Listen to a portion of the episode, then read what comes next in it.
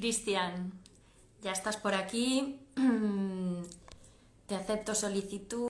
Esperando a Cristian.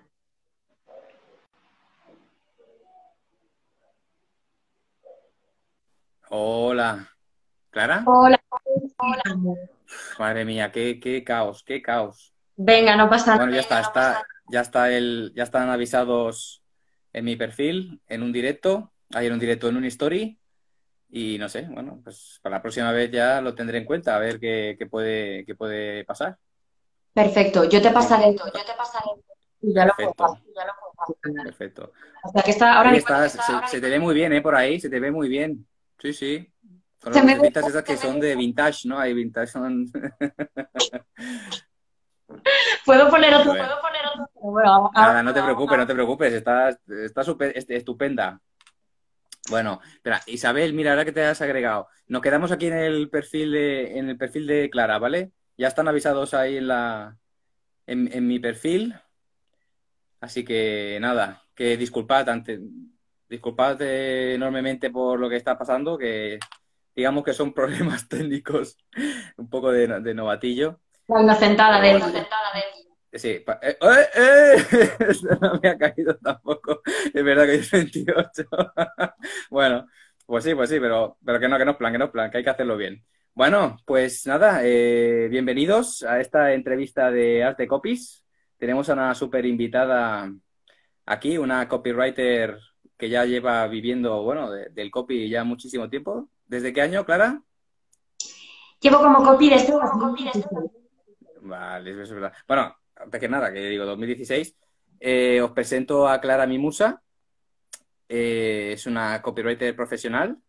Y, nada, la habíamos traído porque, bueno, sabemos de antemano Isabel y yo que, que es una chica que nos puede aconsejar muchísimo, nos puede dar grandes tips sobre el copywriting. Y, y nada, y que seguro que sabemos que muchos de los que están, de los que están aquí escuchándonos eh, quieren conocerte y, y saber, saber más sobre el mundo del copy. Así que nada, eh, me gustaría, si te parece bien, empezar un poquito por nos- que nos explicaras pues quién eres, de dónde vienes, eh, cómo empezaste a, a trabajar en el mundo del copy o cómo conociste el mundo del copy, así a grandes rasgos. Vale, a ver, te cuento.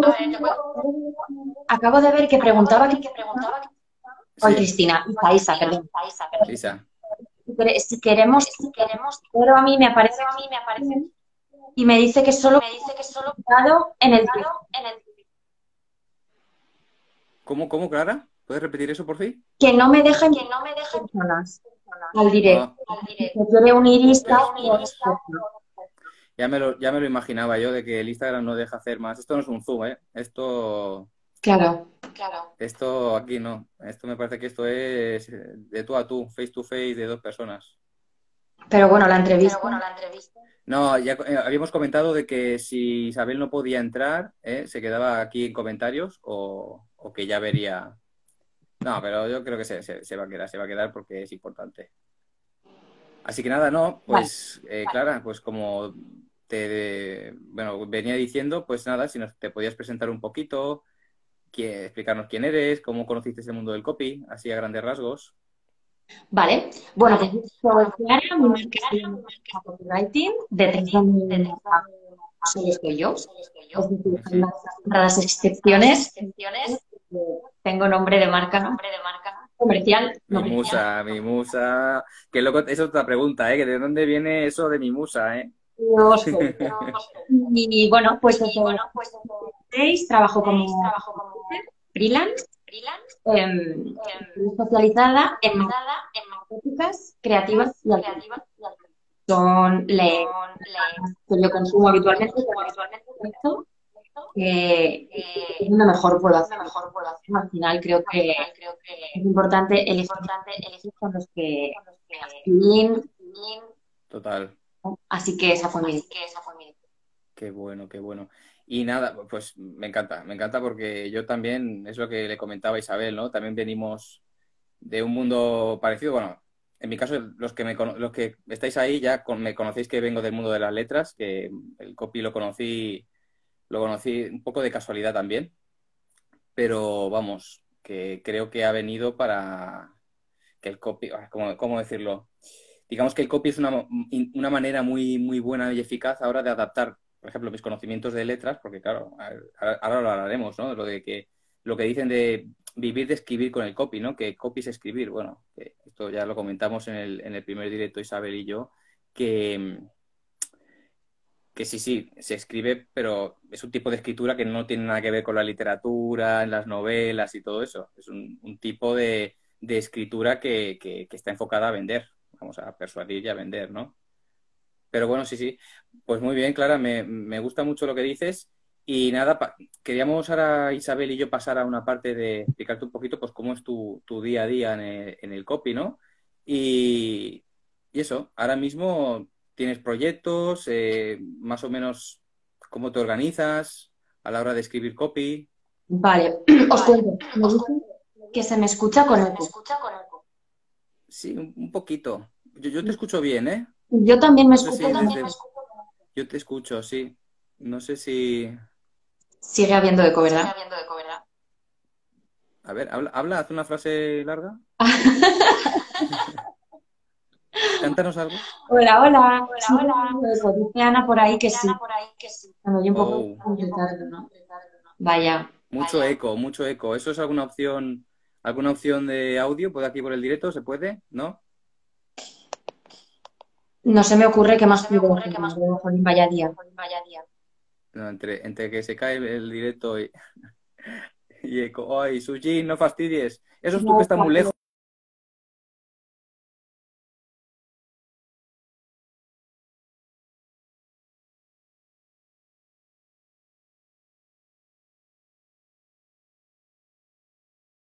Ponte auriculares. Clara, dice, mira, mira, Miriam Tom pues dice ponte auriculares. ¿Tienes auriculares por ahí? Tengo unos auriculares. Probamos a ver con auriculares, ¿te parece? Tengo que ir a buscarlos a otro cuerpo. Bueno, ¿nada mucho? Nada, nada. Nos quedamos aquí, te esperamos. Ay, Dios mío, estas cosas. De verdad que hoy, hoy, de verdad, Satos inocentes, ¿eh? Total, Satos inocentes. Es que ha tenido que pasar. Ha tenido que pasar hoy, ¿eh? Manda huevos. Bueno. ¿Tienes auriculares, Isabel? Sí, tengo auriculares, tengo auriculares. A ver si. Bueno, voy a intentar a ver. Sí, sí, Sujin, sí. Ay, te esperamos. Ay, a ver, a ver si se. Es que sabéis qué pasa. ¿Se me oye? ¿Se me oye ahora, chicos y chicas? He puesto auriculares. ¿Sí? Hola, hola, hola, hola. ¿Se escucha?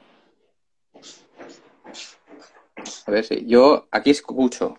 No sé si vosotros me escucháis a mí, yo creo que sí. Pero bueno. A ver, el directo es lo mejor. Sí, sí, Teresa, sí. Sí, es que. A ver. No tengo auriculares. Ah, perfecto. ¿No tienes, no fastidies? sí, sí tengo, pero si los pongo ya se me cae el móvil del soporte porque tiene como el agujerito por debajo. Bueno, una movida. Bueno, pero ahora se te escucha mejor. A ver, habla. ¿Hola? Ahora sí, ¿no? Yo no me con eco. Yo, tampoco te oigo con ecos. Chicos, chicas, ¿podéis mm, comprobar? ¿Nos podéis confirmar? Mejor, dice, mira, Teresa dice que mejor. Uno, dos, tres, probando. Sí, a Cristian se lo oye bien. A mí también. Yo ahora no me oigo. Sí, muy bien. Mira, mira, mira, estás diciendo por ahí que muy bien. Ahora no hay eco. Ah. Mira, pues he puesto yo los auriculares, ¿eh? He puesto los auriculares yo y, y ahora ya no hay eco. Ay, payasada. Ay, bueno. Pues nada, eso, perdonad, chicos y chicas. Esto. se nota que es que lo que estaba diciendo. Esto es día 28, ¿eh? Chatos inocentes. Me cago en la hostia. Bueno. Pues chico, no sé, no, hemos hecho nada especial, ¿no? ¿Tú, Cristian, te has puesto auriculares? Yo tengo puestos auriculares, perfecto. Pues nada, este, Clara, seguimos con la entrevista y, vamos por eh, que nos explicaras un poquito tu día a día con el copy, que cómo te organizas a la hora de, planificar tus proyectos, sí, consejos, tips que nos puedas dar para que también nos dedicamos a esto. Eh, bueno, pues en mi día a día como copy, em, ¿qué os puedo decir? Em, yo normalmente atiendo como a diferentes clientes con diferentes tipos de servicio, ¿vale? Es lo que me permite, por ejemplo, eh, llevar varios clientes a la vez en un mes, digamos. ¿Por qué? Pues porque quizá con un cliente estoy haciendo un proyecto integral de copywriting web y estoy escribiendo, por ejemplo, todos los textos de su web. Luego, a la vez, puedo estar, por ejemplo, con otro eh, con quien estamos haciendo unas sesiones de asesoría, que es otro de los servicios que yo ofrezco, asesoría en comunicación de marca o en copywriting. Entonces, eso es bastante compatible, eh, lo puedes hacer a la vez que estás haciendo, por ejemplo, un proyecto web integral con otro cliente. Luego, quizá con otro, simplemente estás escribiendo, bueno, pues una página de ventas, ¿no? Un trabajo que es más puntual. Pues necesito esta página de ventas, pues ya está. Eh, luego, si, por ejemplo, eh, yo ahora ya no hago redacción de contenidos, eh, ya no hago lo que es marketing de contenidos, pero sí, ya no, es, es decir, ya no acepto como más trabajos nuevos de esto porque estoy más especializada en lo que es copywriting, pero cuando empecé, y sí que mantengo algunos clientes de estos, ¿no? De redacción, de blogs. Entonces también puedes compatibilizar, eh, bueno, pues si de un cliente o de un par de clientes llevas el blog y tienes que sacarles un artículo semanal, por ejemplo, pues eso también eh, se puede, digamos, compaginar. Yo lo que siempre digo es eh, que para, sí, que, que es importante como ofrecer diferentes tipos de servicio, entonces, que uno sea el gordo, ¿no? Pues proyectos integrales de copy. Y ahí te vuelcas con un cliente, pero si necesitas rellenar un poco más, pues que tengas otros servicios un poco más light, digamos, más puntuales, o pues asesorías o redacción de una pieza pequeñita de texto. Y entonces eso te permite un poco completar, ¿no? Eh, entonces, mi día a día suele ser así, suelo estar metida por mes, más o menos, como en un proyecto gordo de copy, porque yo más o menos un proyecto integral al mes. Y luego tengo pues, como unos satélites alrededor, que son pues proyectos más eso, Sí, eso, eso también te lo queríamos, te lo queremos comentar Isabel y, y yo. El hecho de cómo conseguir pequeños clientes. Es decir, para los que estamos empezando, por ejemplo, porque muchas veces nos saturamos y, nos agobiamos con tanto, porque aparte de la formación de copy, porque de copy es lo que estamos viendo que hay un montón. Mira, hoy por ejemplo he publicado un post en el que en el que explico un poco las diferentes especializaciones que tiene el eh, que hay en el copy. Digo, es que abarca, es que abarca un montón de campos. Y dices, es que tienes, tienes que especializarte en uno porque de, todo, saber de todo, a ver, que puede ser, que tener una línea general de todo.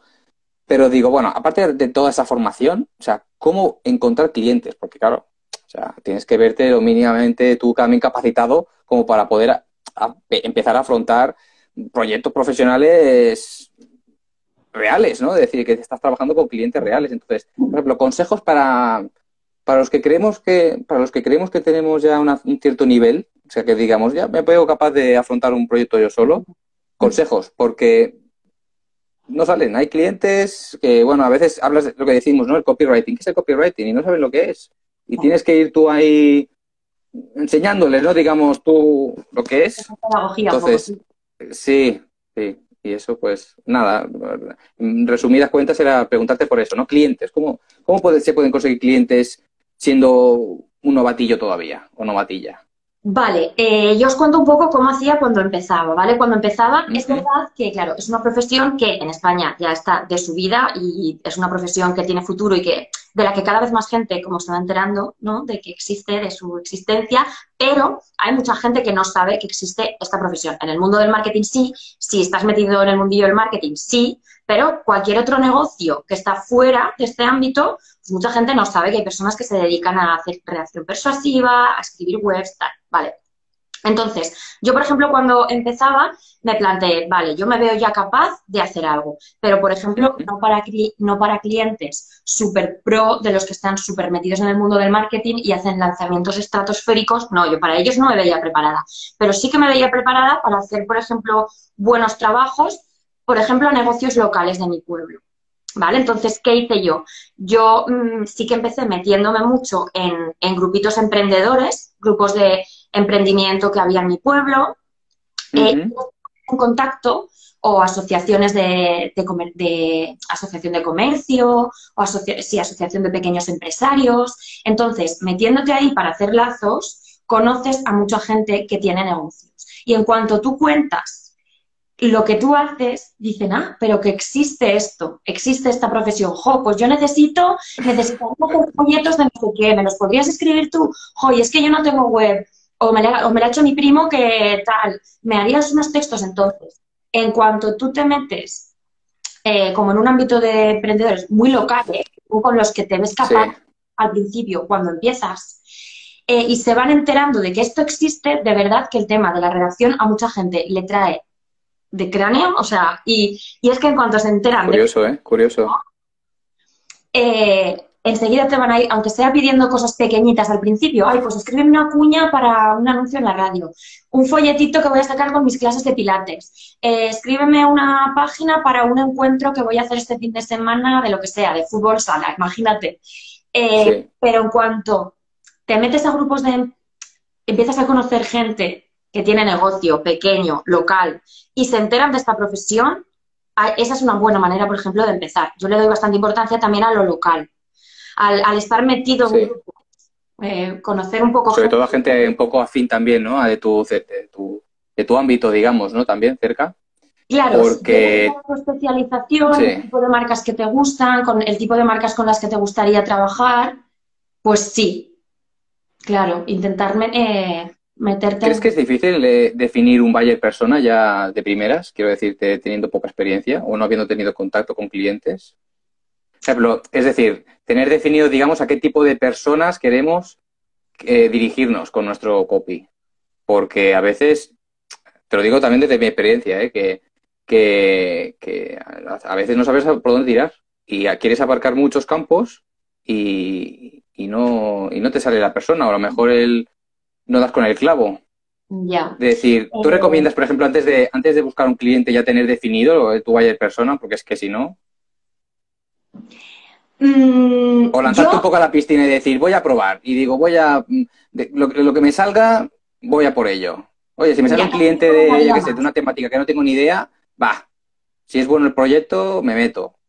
Mm, por ejemplo. Vale, yo eh, una cosa que sí que recomendaría es especializarte en, en algún, o sea, en, en, un tipo de servicios, no ofrecer todo, no ofrecer email marketing, lanzamientos, páginas de venta, no sé qué, sino elegir tus dos o tres servicios que te ves capaz de prestar bien, con una calidad ya, ¿no? hacer unos buenos trabajos, de inicio, y casi vemos importante, especializarte en esto, por ejemplo, yo escribo páginas web y escribo emails, por ejemplo.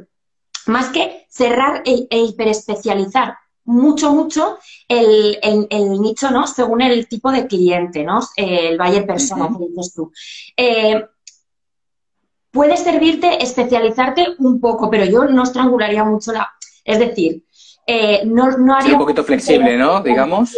¿no? Pero sí que, por ejemplo, puedes decir negocio local, por ejemplo, o yo qué sé, o negocios creativos. Bueno, pues dentro de los creativos es bastante amplio. Dentro de la palabra creativo pueden, pues pueden incluirse, no sé, pues desde artistas hasta diseñadores, hasta... Entonces, yo lo que recomiendo es hacer una especialización al principio como súper, súper, hiper concreta, porque es verdad que te va a recortar. Y al principio lo que nos interesa es no perder oportunidades eh, y poder ir haciéndonos poco a poco un portfolio y entrar en contacto con lo que es el trabajo real con clientes.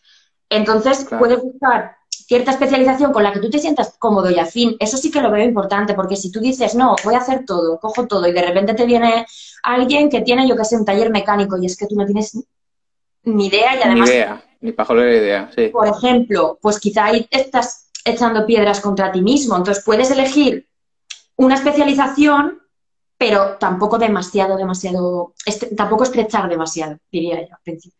Claro, pues y, por ejemplo, salud y bienestar, pues dentro de salud y bienestar, bueno, ya caben bastantes tipos de negocio. Hombre, dices ahora también mucho que el, sector que está ahora en auge, el copy, bueno, esto lo comentamos eh, bueno, en otra charla, eh, el sector de administrativo, todo lo que es tema judicial, derecho, eh, profesiones liberales, eso, ahí hay salida, quiero decirte, hay gente que necesita, vamos, un lavado de copy tremendo, ¿no? Quiero decir, pero a nivel local, bueno. Lo que pasa en estos ámbitos es que utilizan un lenguaje todavía pues muy un poco enrevesado, un poco arcaico, arcaico, formal, técnico. Entonces, si una marca, pero esto tiene que ser que sean marcas valientes y que tomen la decisión de apostar por renovarse y por ofrecer algo distinto a lo que está ofreciendo la competencia. Entonces, por ejemplo, si una marca de un despacho de abogados es lo suficientemente osada y valiente y decide, pues yo voy a apostar por hacer una comunicación clara, moderna, actual y que todo el mundo entienda, ahí los, como copies tenemos un filón, pero es verdad que tienen que ser las propias marcas las que se den cuenta de, esta necesidad de renovarse en el sector y de ofrecer cosas distintas, porque sí que hay mucha, hay, personas muy reacias todavía em, en estos sectores que parece que tienes que parecer, pues tú ahí todo serio en tu despacho, hay personas que creen que, ahí se pone como en entredicho la profesionalidad, ¿no? Que, que como que, no es verdad, pero como que estaría un poco reñida la profesionalidad con un modo de comunicar más cercano, más actual y más... Más cercano. Pero a veces yo creo, es lo que pensé, no, quiero caer otra vez en este tema porque ya hemos caído mucho, que es en lo del uso del, del registro coloquial. Es decir, hay veces que un abogado no quiere reducir su lenguaje a, a ese tipo de registro, ¿no? Porque es lo que dices tú, parece que, transmite una imagen de poca seriedad. Y, a lo mejor, al contrario, le puede beneficiar ese tipo de lenguaje acercarse más a la gente. O que o encontrar, por ejemplo, sinónimos a, diferentes tecnicismos que pueda utilizar, que la gente de pie, de calle, no entiende, y lo podría explicar de, otra manera. Pero sí, sí, yo creo que... decir que lo transformemos como en un lenguaje coloquial, ¿no? Pero sí que en estos sectores normalmente falta copy. También falta copy en el sentido de haber hecho una investigación profunda de las principales motivaciones, puntos de dolor, deseos, beneficios, objeciones del sector y presentarlo de manera que vas guiando al visitante por esa página web, de manera que desde que entra en contacto por primera vez con el negocio hasta que se ha, por ejemplo, leído toda tu web, pues lo tengas convencido de que tú eres su mejor opción y te quiere contratar a ti. Que no quiere decir que para esto eh, tengamos que utilizar un lenguaje coloquial, pero sí darle copywriting. Y darle copywriting, una de las maneras es usar estructuras de copy. O sea, los copies sabemos cómo organizar y cómo presentar los contenidos de manera que la persona que está leyendo eh, vaya decidiendo que sí, que sí, que sí, que te quiere contratar a ti. Sabemos en qué orden presentarles eh, los puntos de dolor, los beneficios, en qué orden mostrar la prueba social. Y esto quizá también es lo que en muchos sectores falta esa un poco esa estructura lógica, la psicología de la compra. Mm. Yo lo que, lo que veo, bueno, lo que comenté también en otro directo, es que hay, hay páginas web de abogados, por ejemplo, que ves las, las páginas que tienen de servicios y es que es ver, leer la estructura, cómo está presentada la información y es que te dan ganas de huir, o sea, te dan ganas de ni de leer, vamos, de salir corriendo de ahí. Pero bueno, te doy estoy completamente de acuerdo con, con lo que dices y no, quería aprovechar para, preguntarte un poco, eh, tú eres perfeccionista con los copies, eh, sí que es verdad que, hay que hacer un buen trabajo y tal, pero llegas al punto de que te cuesta dejar el trabajo terminado, quiero decir, de tan bien, a veces que, bueno, nos pasa mucho que los copies buscamos hasta el más mínimo detalle y hasta que no vemos que esté como queremos perfecto, ¿no? ¿Te ha costado alguna vez? ¿Te suele pasar esto o qué? Me suele pasar siempre, me suele pasar desde el instituto, desde, yo creo que desde, desde el instituto, ya, o sea, eso ya te viene ya de serie, ¿no? Digamos, ya. Es el gen, el gen este perfeccionista y luego además está el típico síndrome del impostor que a todos nos ataca un poco cuando tienes que presentar un trabajo a un cliente pero ¿quién soy yo para hacer esto? No voy a estar a la altura, no le va a gustar lo que le voy a entregar, entonces se le mezclan ahí el perfeccionismo y un poco el miedillo este de que le guste o no le guste y sí, y hay veces que dices, wow, ¿se lo comparto ya? o le doy una vuelta más mañana y lo miro, lo dejo reposar unos días más, lo entrego. ¿Qué pasa? Que, bueno, aquí a mí hay una frase que me encanta. No quiero arriesgarme a decir de quién es. Es una cita de un escritor famoso, pero no me voy a arriesgar porque la cagaré porque ahora mismo no me acuerdo. Pero dice, es una pulida corrección de errores. Entonces, me encanta esa frase, la hago para mí, porque precisamente tú al cliente lo que le entregas es un primer borrador. Y con su feedback vais perfilando entre los dos y tú vas perfilando ese borrador. Yo, por ejemplo, ofrezco dos revisiones, un máximo de dos revisiones en el, en el pack, en el paquete que, de, proyecto de copy, ¿vale? Entonces, precisamente eh, el primer borrador que tú mandas ya sabes que no va a ser la versión definitiva. Entonces yo les digo siempre, ojo que estoy muy borrador, esto es muy borrador, y mucho borrador. O sea, aquí... Eh, aquí falta meter mano. De revisiones, pues el cliente te dice, pues mira, yo aquí esta palabra no la diría así. Eh, aquí yo esta expresión digo más esto, luego tú le aconsejas, te dice, ¿no? Que esto es todo pues en Google Docs, a través de los comentarios que vamos dejando al margen, vas recibiendo el, el feedback del cliente y vas puliendo. A mí esta parte de pulir es de mis favoritas además, es de, de las partes que más disfruto, porque es, vale, ya tenemos un poco estructura, ya tenemos el concepto y ahora vamos a hacerlo brillar. Es como cuando pules un diamante. Y para eso hay que corregir errores. Y ahí te ayuda el cliente mucho también dándote su feedback. Entonces, el texto definitivo que va a la web es este. El borrador que tú entregas, tú ya tienes que saber que no es el que va a tener o que cuando, cuando tú se lo presentas al cliente siempre va a haber su visión y va, le va a aparecer ciertos aspectos del texto que no le van a gustar, eso es evidente. Pero bueno, de ahí está la gracia, de que en ese proceso de, ¿no? de, revisión y de... Benedetti, dice Carola. Ya decía yo que... Es de Benedetti, ah, amigo. Pero es eso, ¿no? Ensayo y error un poco, ¿no? De decir, ver qué es lo que gusta y lo que no, y, y entre las dos partes, pues llegar a un acuerdo. Siempre, eso sí, tú dejando claro qué es, qué es lo que se tiene que dejar para que funcione el texto. Porque, claro, tú eres la copy, digamos, y tienes que. Porque hay veces que hay personas que dicen, no, no, no, esto bórralo todo y vuélvelo a hacer y hámelo de otra manera. Dices, no, no.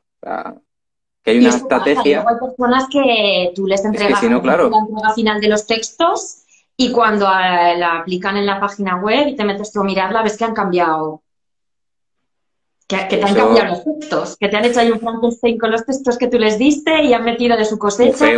Muy feo, Eso. Nos puede pasar porque al final el cliente tiene la última palabra y es así, pero por lo menos que quede dicho, ¿no? Que por tu parte, para hacer bien tu trabajo, queden dichas las lo que le recomiendas como profesional y por lo menos es bueno.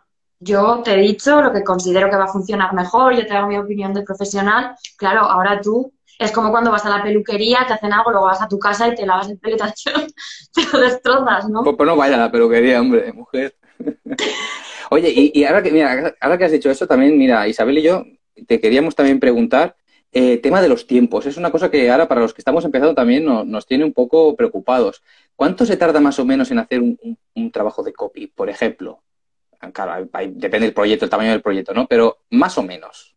Mm, mm, tiempo medio, no sé una página web, por ejemplo. Un proyecto integral, que sería una página un web. proyecto integral, por ejemplo, un proyecto integral, ¿cuánto de tiempo medio cuánto se podría dedicar, podrías dedicarle? Vale, eh, pues por ejemplo, te voy a dar una referencia, pero por favor, o sea, estas son referencias, luego cada proyecto tiene sus, ¿vale?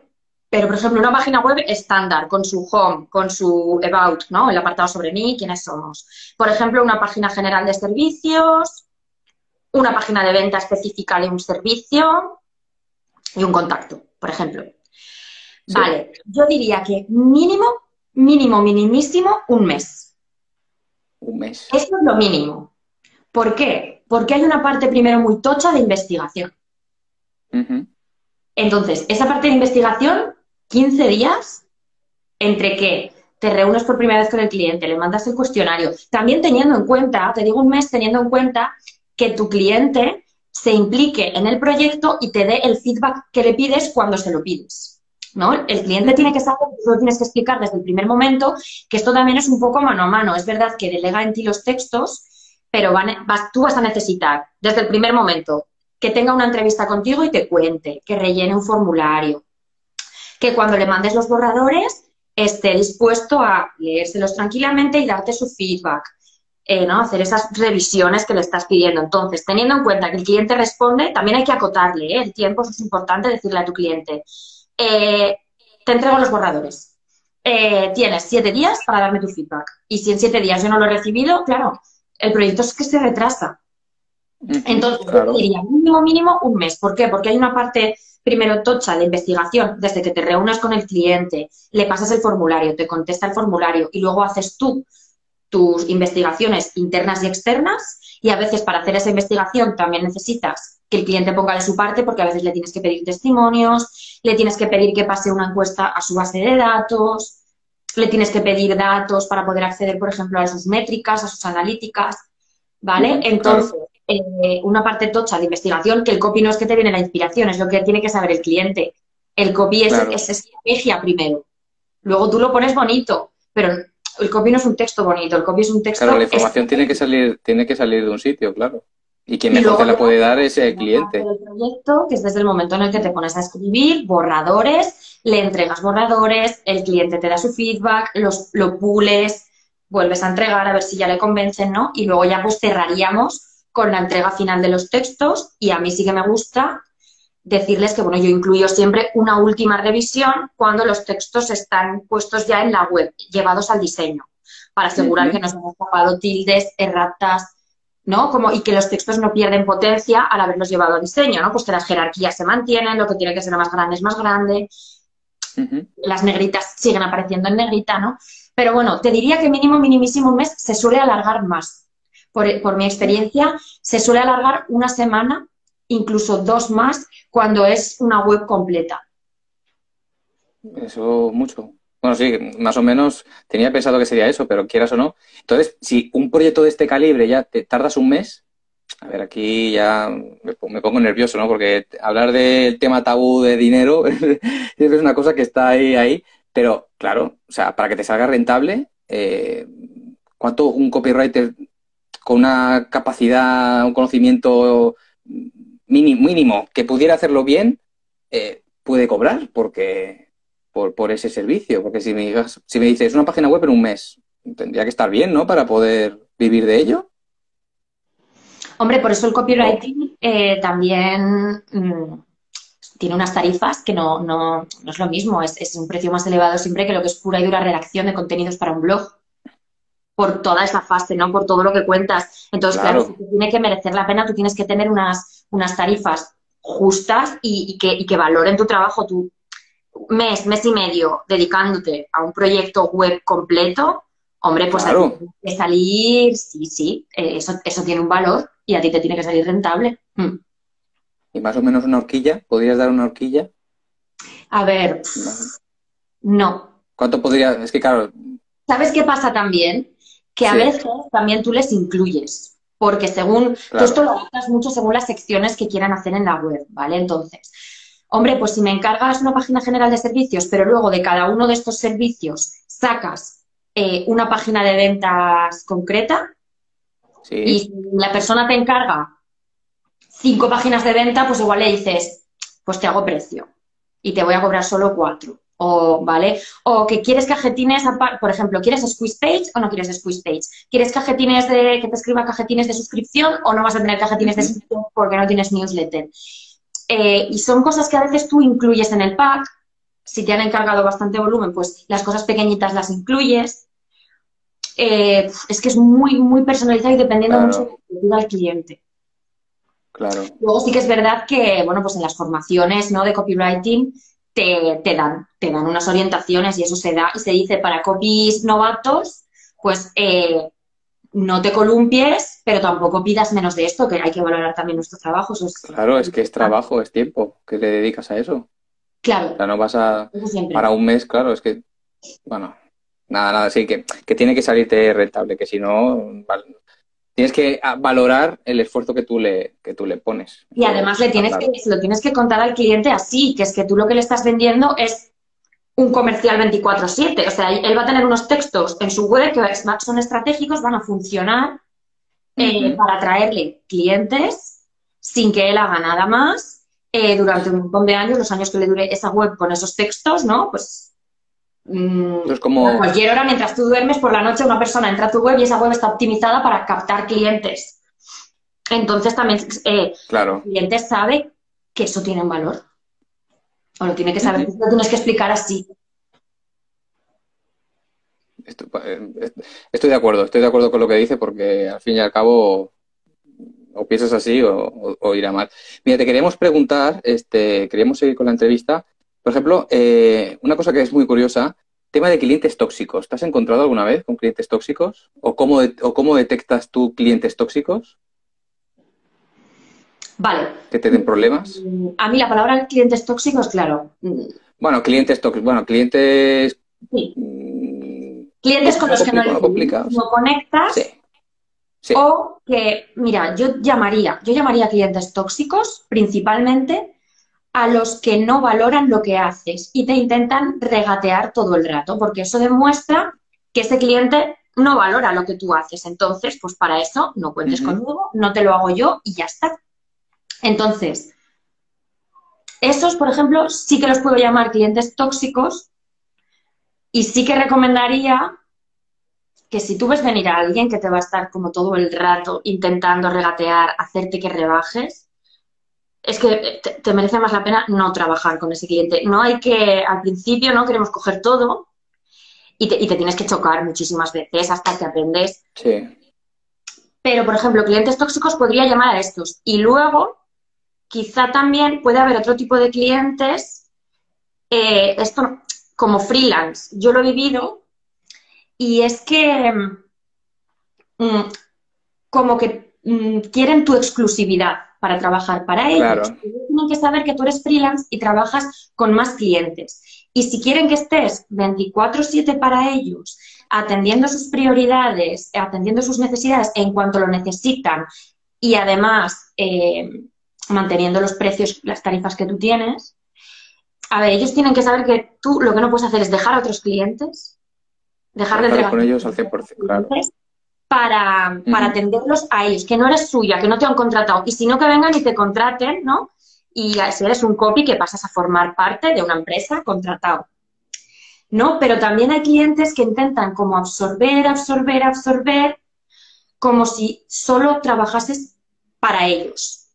¿Vale? Entonces sí que yo creo que en este caso es importante que tú dejes claro que, por ejemplo, si en algún momento les corre prisa o necesitan algo rápido, lleva un recargo, porque tú tienes que dejar de trabajar para otros de tus clientes. Entonces, si quieres algo para ayer, esto llevará un recargo, por ejemplo.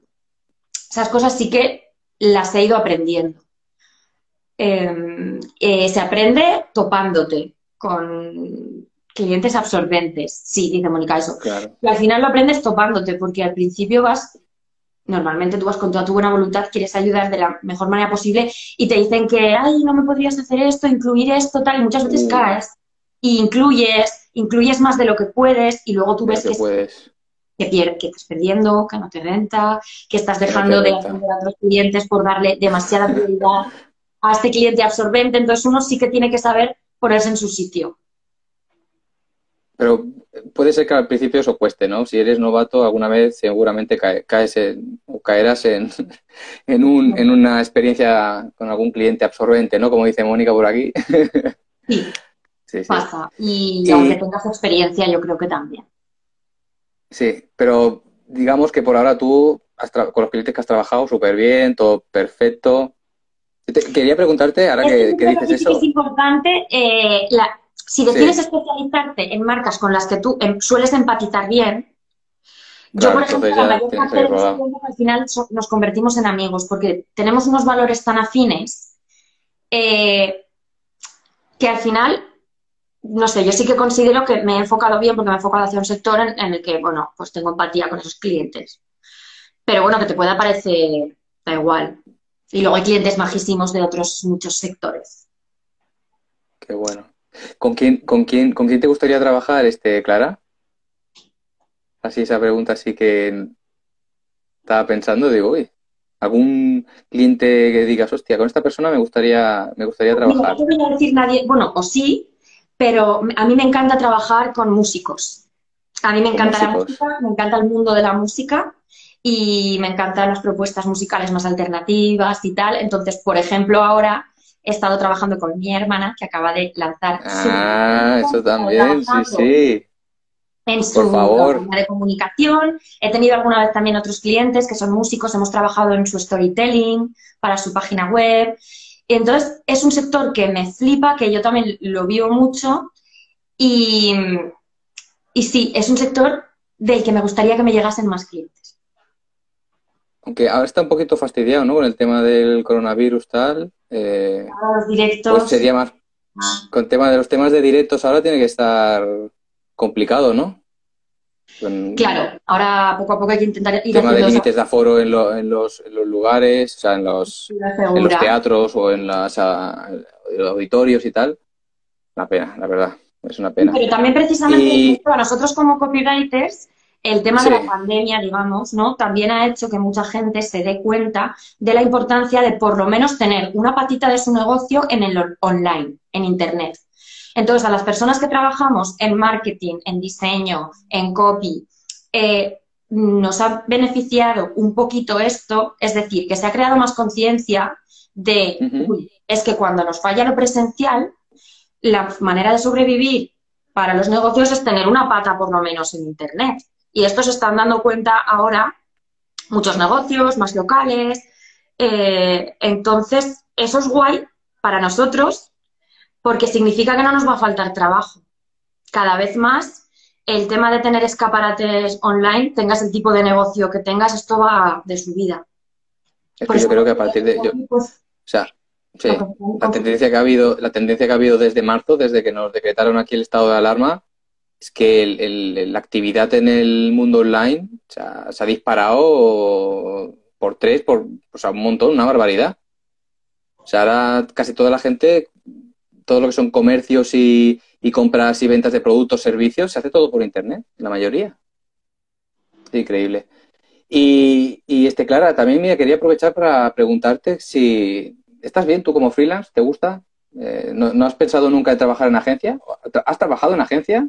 No. ¿No? Yo no he trabajado en agencia, eh, no me importaría porque me, gusta una parte del copywriting de agencia y es que prestan bastante atención a lo que es el brand copywriting, que es un tipo de copy que me gusta a mí, que es el copy que por mm. marca, no tanto para vender, sino para crear personalidad de marca, consolidar marca a largo plazo. Es un copy bastante creativo, muy de conceptos creativos, muy de la serie Mad Men, ¿vale? Por aquí. Buena serie, ¿eh? muy buena serie. Buenísima. No me importaría haber probado eso eh, pero también te digo, a ver, esto también depende de cómo seas tú, de tu personalidad y de tu carácter, pero yo soy súper independiente. Y lo he sabido toda la vida que yo, si me montaba algo, tenía que decidir yo todo, creativamente, mis horarios. Sí. Eh, hoy no quiero trabajando hasta las 5 de la mañana, pues lo hago así. Entonces, a mí lo de ser freelance me encanta y lo disfruto por eso, por, por la libertad de todo, creativa, de horarios. Eh, pero y no tiene que depender de nadie, ¿no? Trabajar como copy dentro de agencias. Es decir, que no todos los que queremos, nos gusta el copy tenemos que acabar como autónomos. Al final, pues, y, muy guay también. Y en las agencias hay equipos creativos muy chulos porque además eh, pues, se acaban formando esos equipos, ¿no? Que también lo puedes hacer, lo deberías hacer como freelance, ¿no? Que es rodearte de otros profesionales como pues mentores en estrategia de marca, diseñadores web, desarrolladores, eh, ¿no? Al final, rodearte de un equipo para ir todos a una trabajando la, la, estrategia de comunicación, ¿no? Porque lo importante también es que sea una estrategia como sólida. Que Pero también va por gustos, ¿no? Hay gente que trabaja, le gusta trabajar. Es que el tema del freelance es también muy solitario, ¿eh? O sea, no todo el mundo es yo creo que es capaz de trabajar solo en, en casa o, o sea, que hay gente que trabaja mucho mejor en equipo. O, sea, o estando en una oficina, todo es así. Pues sí, y luego también pues, yo necesito mucho de irme a cafeterías, ¿no? Necesito ver gente. O, o, luego hay mucha gente que se mete en coworking, ¿no? Mucho freelance que van a espacios de coworking y, y allí además luego creas equipo con otros profesionales y de ahí suelen surgir también como sinergias chulas lo veo tan moderno eso todavía. todavía está eso del coworking, es como, me recuerda al tema de ámbito marketing digital y tal, startups, ¿no? Todo, lanzaderas, todo esto que se juntan. bueno, está bien, está bien. Este, Isabel, mira, preguntaba Isabel por agencias de copies. ¿Tú te, gustaría formar una agencia de copies o tú seguirías como freelance, ¿no? Por lo que, por lo que dices.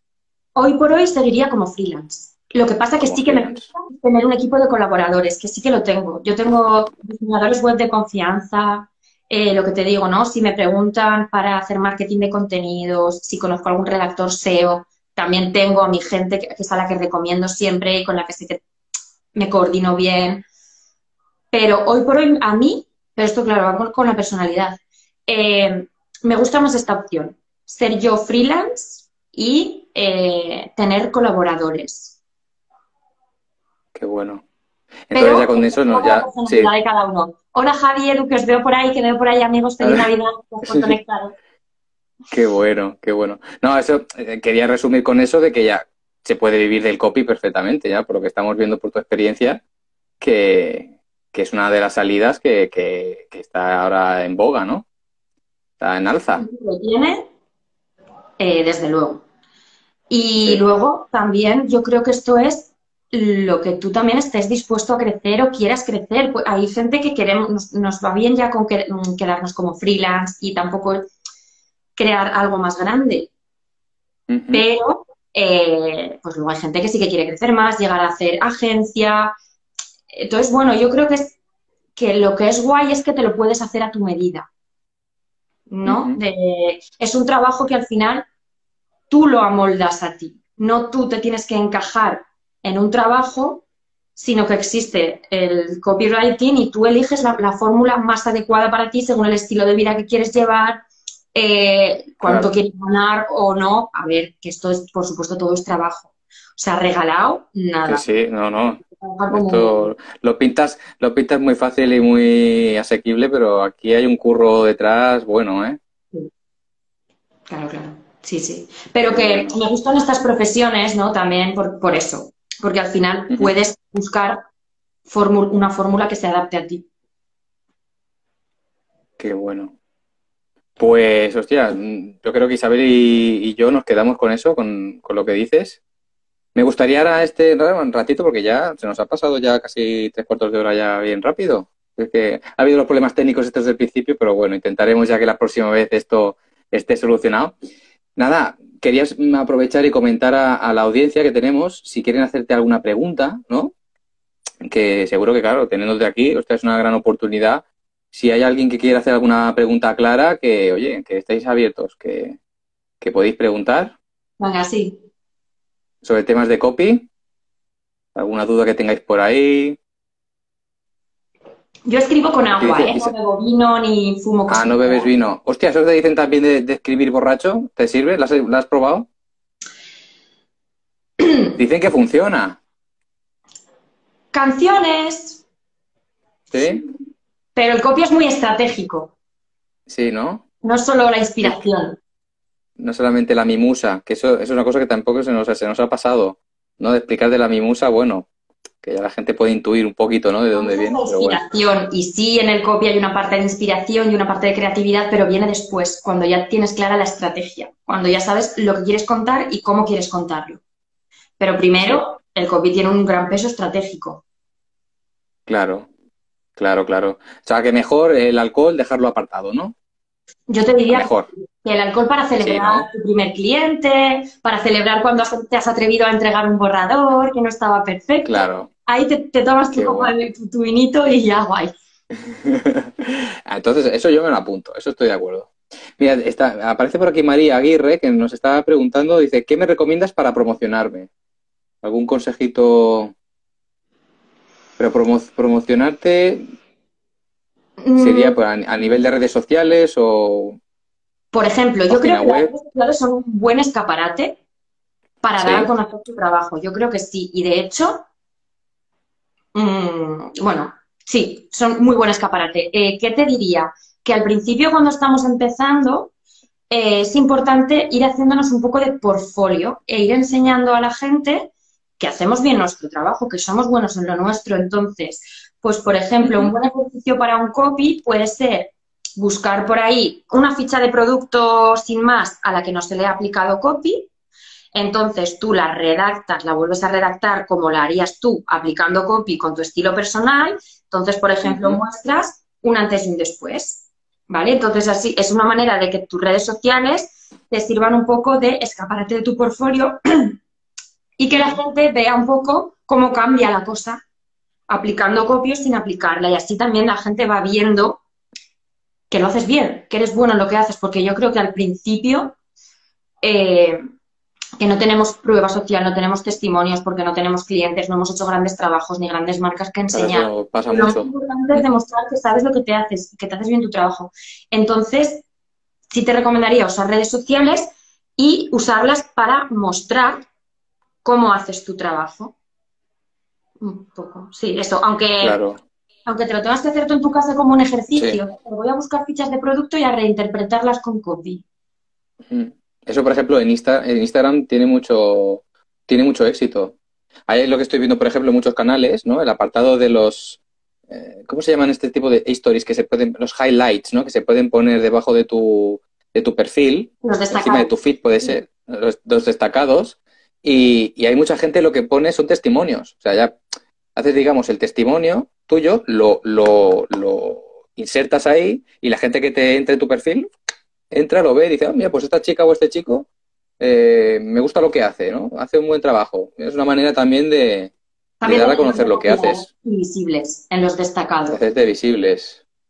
Porque en Instagram, por lo que estoy viendo, se, se, tira mucho. Sobre todo el tema de networking también. Si conoces a lo que dices tú, ¿no? Crearte tu comunidad, digamos, de, por ejemplo, de marketeros, ¿no? De marketing, gente que se dedique al, al marketing, eh, diseñadores, eh, yo qué sé, informáticos, o gente de, por ejemplo, de negocios que te, donde te gustaría, de clientes que, con los que te gustaría trabajar, ¿no? Tema coach o tal. Es que hay un montón. Y te puedes presentar tú con tu, con tu perfil y con lo que sabes hacer ahí. Más que por LinkedIn. Que LinkedIn, bueno, LinkedIn también es otra red social que también ahí se puede uno promocionar, pero pues es diferente. Instagram es como más cercano, más, ¿no? Más Sí, con la que tú crees que puedes llegar mejor a tu cliente ideal, ¿no? Ahí tendrías que plantearte dónde está mi cliente ideal, en qué redes sociales se mueve y entonces y, eh, sacar partido a esas, sobre todo. Y también yo creo que sí que es importante eso, enseñar cómo haces tu trabajo y enseñar que sabes de lo que hablas, ¿no? Por eso toda la parte de ofrecer contenido de valor que ayude a las personas, ¿no? A ver que, jo, este tío entiende, me da consejos muy guays, de forma gratuita, lo que sea, pero esta persona sabe de lo que habla no es el demostrar que sabes del tema, creando posts y creando contenido de valor. Pues eso también lo veo súper importante para las redes.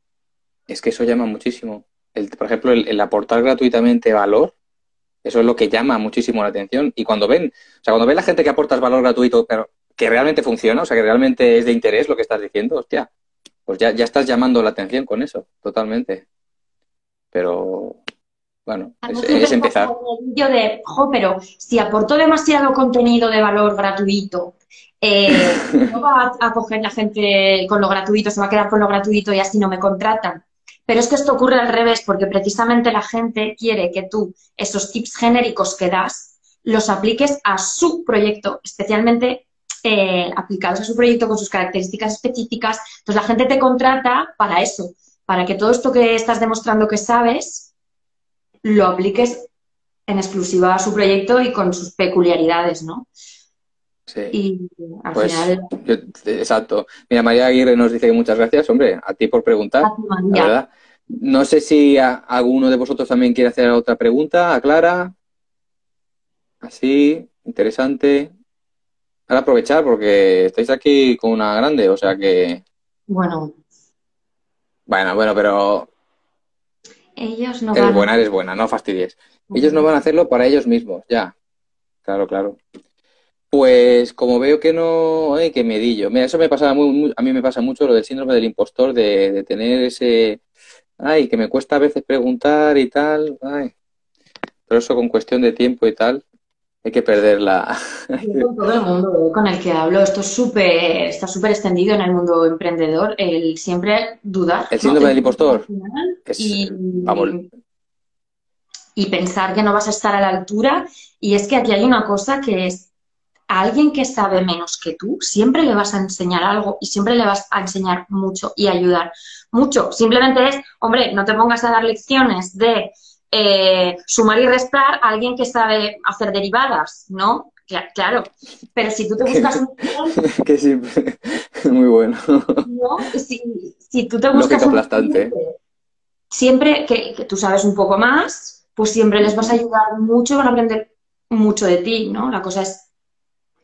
Sí, sabes, al final es aportar y, y, pues como todo, poner lo mejor de ti por ayudar. Claro. Pues, este, Clara, ya llevamos ya un ratito, ya casi una hora.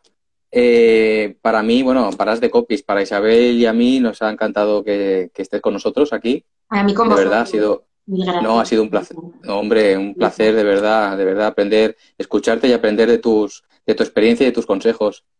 Y, y nada, estás, vamos, más que, más que invitada a, otro, otros de copies ¿eh? en el futuro, para cuando quieras venir, ya sabes, la puerta abierta, la tienes, vamos, totalmente.